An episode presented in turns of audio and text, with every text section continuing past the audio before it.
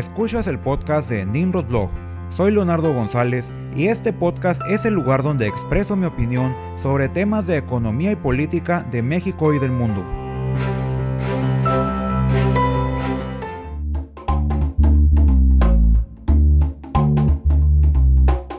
Bienvenidos al episodio número 32 del podcast de Nimrod Blog. En este episodio continuaremos con el tema de la inclusión financiera en México, pero ahora enfocándonos en el dinero móvil, esa interesante forma de dinero electrónico que está revolucionando la manera en los que los segmentos de menores ingresos a nivel mundial tienen acceso a servicios financieros, cuyos mayores efectos se pueden ver hoy en los países del este de África. Por lo que a lo largo de este episodio respondo a las preguntas ¿por qué no en México? Y cómo funcionaría un sistema de dinero móvil en nuestro país. México es un país en vías de desarrollo, estancado en el ingreso medio, y ello es porque gran parte de nuestra población vive en condiciones de pobreza, a causa de varios problemas estructurales que limitan la movilidad social en el país, y uno de ellos es la inclusión financiera, o sea, el número de mexicanos que tiene acceso a una cuenta bancaria y por lo tanto a servicios financieros formales. México presenta un gran rezago en este tema pues solamente el 37% de nuestra población tiene acceso a una cuenta bancaria, pero en la última década ha surgido una nueva opción que le ha permitido a países del este de África a integrar a la mayoría de sus habitantes al sistema financiero, y esa solución es el dinero móvil. El dinero móvil es la utilización del tiempo aire de la telefonía celular como moneda virtual el cual se envía y recibe mediante mensajes SMS, lo que le da acceso a pagos electrónicos y otros servicios financieros como ahorro y microcréditos a todo aquel que posea un teléfono celular sin la necesidad de tener una cuenta bancaria. Y este sistema puede ser adoptado más fácil y a costos mucho más bajos por pequeños negocios, en comparación con terminales bancarias para recibir pagos electrónicos, lo que facilita que esta forma de pago lo que facilita que esta forma de pago pueda generalizarse al ser fácilmente aceptada en comercios. Si bien el dinero móvil surgió en Filipinas en el 2001, el caso de éxito más representativo es el de Kenia, debido a que la generalización del dinero móvil ha permitido que hasta el 93% de su población hoy tenga acceso a servicios financieros y una parte considerable de su población rural pasó del trueque y envíos de remesas a través de rutas de autobuses rurales al uso de una billetera digital en su celular, lo que ahora les permite acceder a microcréditos y facilitar considerablemente las transacciones monetarias cotidianas lo que ha dinamizado su economía y ha permitido que estos hayan mejorado su calidad de vida en la última década. Como podemos imaginarnos, Kenia es uno de los países más pobres del mundo, como el resto de sus vecinos en el este de África. En este país, solamente el 56% de su población tiene acceso a energía eléctrica en sus hogares, por lo que el 44% restante sigue iluminando sus hogares con queroseno o con fogatas abiertas. Pero en la última década, el número de personas que posee un teléfono celular alcanzó el 93% de su población, lo que convierte a una estufa llamada BioLite en el utensilio más valioso de una casa, ya que esta estufa produce energía eléctrica suficiente para recargar un teléfono celular y encender un par de focos con el calor que emite. En la última década, el uso de la telefonía celular se incrementó considerablemente en Kenia y los países del resto del este de África, y el tiempo aire se volvió casi tan valioso como el dinero mismo, debido a que la gente comenzó a enviarse minutos de tiempo aire como una forma informal de pago. Le debes dinero a un amigo se lo pagas con su equivalente en minutos de tiempo aire. Y eventualmente, las compañías de telefonía celular se dieron cuenta de este comportamiento del mercado y comenzaron a crear sus propias versiones de dinero virtual, el cual se pudiera enviar y recibir utilizando cualquier teléfono celular disponible en el mercado. Y así es como nació el dinero móvil. De esta manera, los teléfonos celulares dejaron de ser solo dispositivos de comunicación y se convirtieron en billeteras digitales. Y eso lo cambió todo. No importa si eres rico, pobre, educado o analfabeta. En Kenia casi todos tienen un teléfono celular y por lo tanto casi todos tienen acceso a dinero móvil. La mayoría de los comercios aceptan dinero móvil y debido a ello casi todos lo utilizan. Pero esto ha creado una paradoja energética, pues solamente el 56% de su población tiene acceso a electricidad en sus hogares. Si tu teléfono es tu billetera, este debe ser cargado cotidianamente. Entonces, ¿qué sucede si no tienes acceso a un enchufe eléctrico para cargarlo? Tu billetera se vuelve inaccesible. Por ejemplo, cuando el teléfono de un comerciante que no tiene acceso a electricidad se descarga, este no puede enviar y recibir dinero y se ve obligado a cerrar su negocio temporalmente en lo que logra cargarlo nuevamente. Y es ahí donde la estufa eficiente que genera electricidad con calor juega un papel inesperado en el acceso generalizado a la telefonía celular y a servicios financieros. Para facilitar el acceso a estas personas, son apoyadas por la Alianza Global por Estufas Limpias, ONG privada que busca resolver el problema de que 3 mil millones de personas aún cocinan con medios como fogatas abiertas, las cuales representan un problema mundial de salud debido a los contaminantes que emiten, y esta medida ha sido muy bien recibida en el este de África, donde las personas demandan este tipo de estufas, impulsados más por su necesidad de recargar sus teléfonos celulares que por su necesidad de acceder a una manera más limpia y saludable de cocinar sus alimentos. El dinero móvil ha transformado la manera en que las transacciones, tanto grandes como pequeñas, se realizan en el este de África. Las personas ahora pueden comprar comida en un puesto callejero o financiar insumos para sus negocios todo a través del teléfono celular,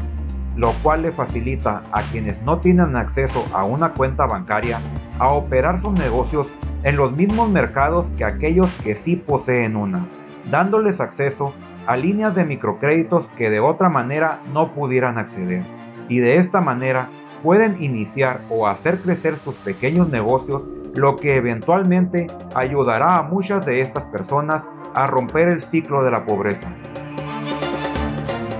Ahora que sabemos cómo surgió y cómo se utiliza el dinero móvil en Kenia y el resto del este de África, es el momento de preguntarnos cómo puede implementarse el dinero móvil en México. Al igual que en Kenia hace 10 años, México tiene un gran rezago en materia de acceso a su población a servicios financieros formales, pero a diferencia del país africano, en México el 75% de los mexicanos tienen un teléfono celular, de los cuales el 90% son smartphones con acceso a Internet. El 95% viven en zonas con cobertura de telefonía celular y el 97% de los mexicanos tienen acceso a energía eléctrica según cifras del INEGI de 2019, por lo que estructuralmente nuestro país está mejor preparado para implementar un sistema de dinero móvil para ofrecerle acceso a servicios financieros a la mayoría de nuestra población.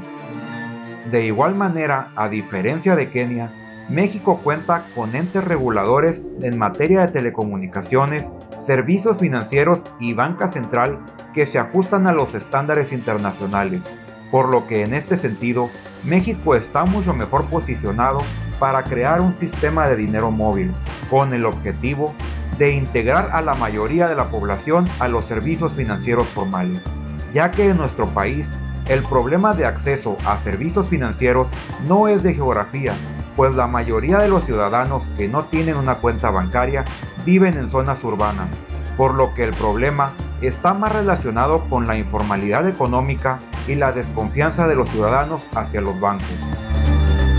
Por este motivo, un sistema de dinero móvil debe comenzar por un sistema similar al sistema de pagos ODI operado por el Banco de México, el cual sea la base que facilite la interconectividad, estandarización y acceso a operadores de telefonía celular, bancos y empresas fintech independientes para propiciar la competencia y evitar que uno o pocos participantes dominen este mercado.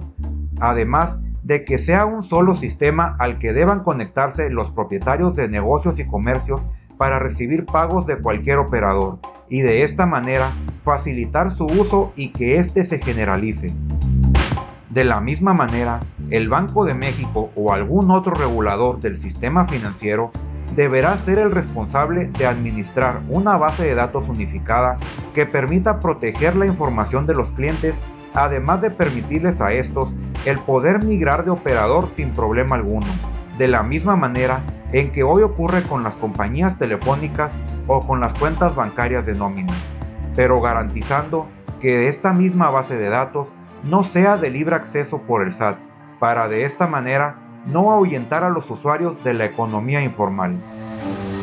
Para que la base de datos unificada pueda estar fuera del control del SAT,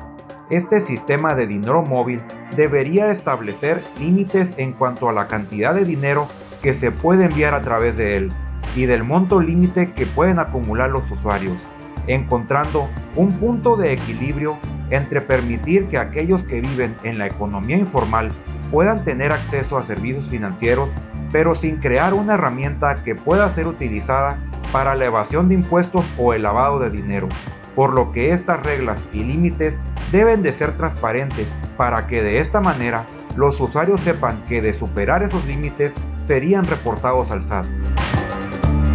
Además, para poder tener éxito, el sistema de dinero móvil debe ser de costo gratuito o muy barato para los propietarios de negocios y comercios. Y los requisitos para recibir pagos deben de ser mínimos, incluso de ser posible, solo demostrar la identidad de quien lo recibirá, de tal manera que el costo y los requisitos para recibir pagos sean mucho menores en comparación con las terminales bancarias, para que de esta manera los negocios y comercios acepten recibir pagos mediante este sistema, al mismo tiempo en que se establecen límites de montos mensuales que se pueden recibir mediante este sistema sin la necesidad de ser registrados en el SAT. De esta manera, se puede atraer a los propietarios de pequeños comercios, que son los establecimientos que reciben la mayor cantidad de pagos mediante efectivo en el país.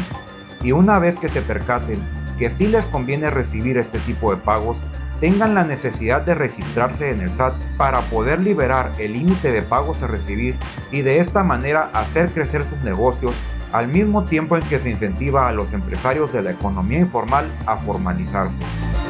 Por ejemplo, para facilitar que los usuarios se registren y utilicen los servicios de dinero móvil, se podrían limitar los depósitos diarios de las personas en sus cuentas de dinero móvil al equivalente a un salario mínimo mensual y que estos no puedan acumular en este sistema más de 10 salarios mínimos mensuales sin registro,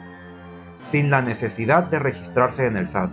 Estos montos son más que suficientes para que el segmento de la población que se busca atraer a este servicio pueda realizar las transacciones necesarias para realizar su vida cotidiana y limite e incluso oyente a quienes quieran utilizarlo con otros fines no tan legales.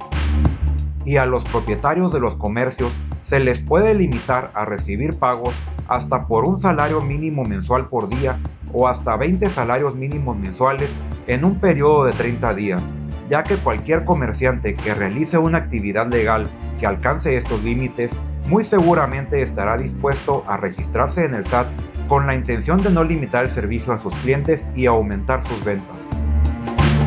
En estos momentos, el único servicio de dinero móvil que opera en México lo ofrece BBVA y se denomina BBVA Zen, pero este servicio Funciona haciendo envíos de dinero a través de números de celular, pero mediante las cuentas bancarias de sus clientes. Además que el resto de las aplicaciones móviles de los demás bancos ofrecen la posibilidad de enviar y recibir dinero entre clientes del mismo banco.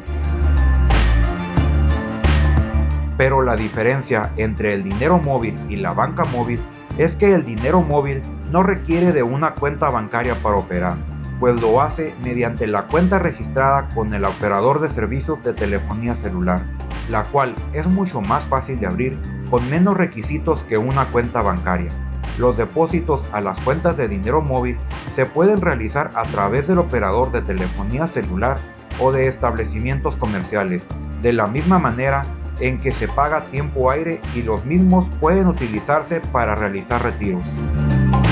Si bien ya entendimos qué es el dinero móvil, cómo se utiliza en el este de África y cómo se podría implementar en México, pero ¿cómo es que el dinero móvil le da acceso a la población no bancarizada a servicios financieros? Las empresas de servicios financieros se basan en la administración del riesgo para operar. Buscan ofrecer sus servicios a los clientes que les representen el menor riesgo. Y la mejor manera de identificar el nivel de riesgo que representa una persona es mediante su historial financiero, cuánto recibe de ingresos, cuánto gasta, cómo paga sus deudas y todo eso es posible calcularlo con la información de sus cuentas bancarias. De esta manera, quienes se registren en el servicio de dinero móvil podrán demostrar ingresos con los depósitos en sus cuentas de dinero móvil y lo mismo con sus gastos, lo que les dará acceso a créditos de primer acceso con montos limitados pero con intereses mucho más bajos de los que pagarían en los canales informales a los que usualmente recurre este segmento de la población, al mismo tiempo que generarían historial crediticio, el cual puede abrirle la puerta a futuros créditos hipotecarios que les permitirían generar un patrimonio.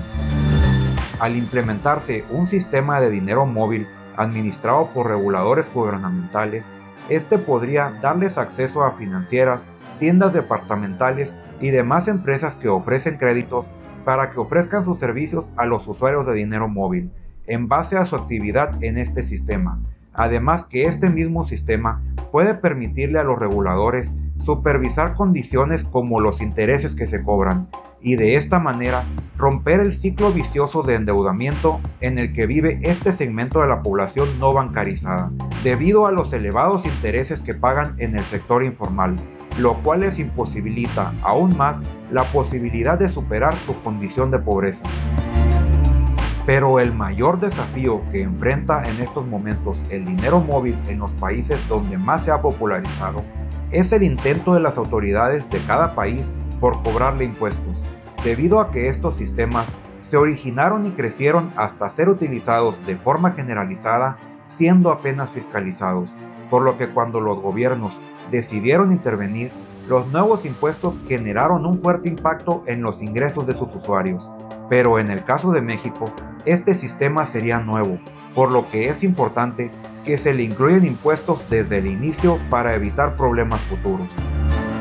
En la experiencia de los países donde se han implementado este tipo de sistemas, se cobra un impuesto del 1% a los depósitos y un impuesto similar al IVA en las transacciones de ventas cuya tasa varía en cada país. Pero esto sucede en países donde literalmente este es el único impuesto que se le cobra a esta parte de la población, el cual no se podría grabar en México porque ya existe el IVA, pero sí se podrían incluir tasas marginales a los propietarios de negocios que reciben este tipo de pagos y a los depósitos a las cuentas de los usuarios una vez superen una cantidad límite excluida de impuestos, por ejemplo, el equivalente a un salario mínimo mensual, y de esta manera subsidiar de impuestos a quienes apenas tienen ingresos para sobrevivir.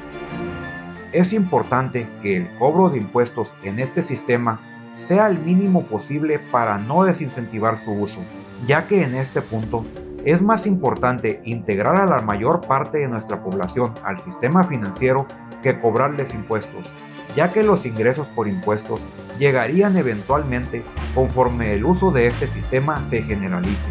cuando una gran parte de sus usuarios se registre en el SAT para poder utilizarlo con menos restricciones, con la intención de obtener beneficios como mayores ventas y de esta manera el dinero móvil se puede utilizar como incentivo para formalizar a la economía informal.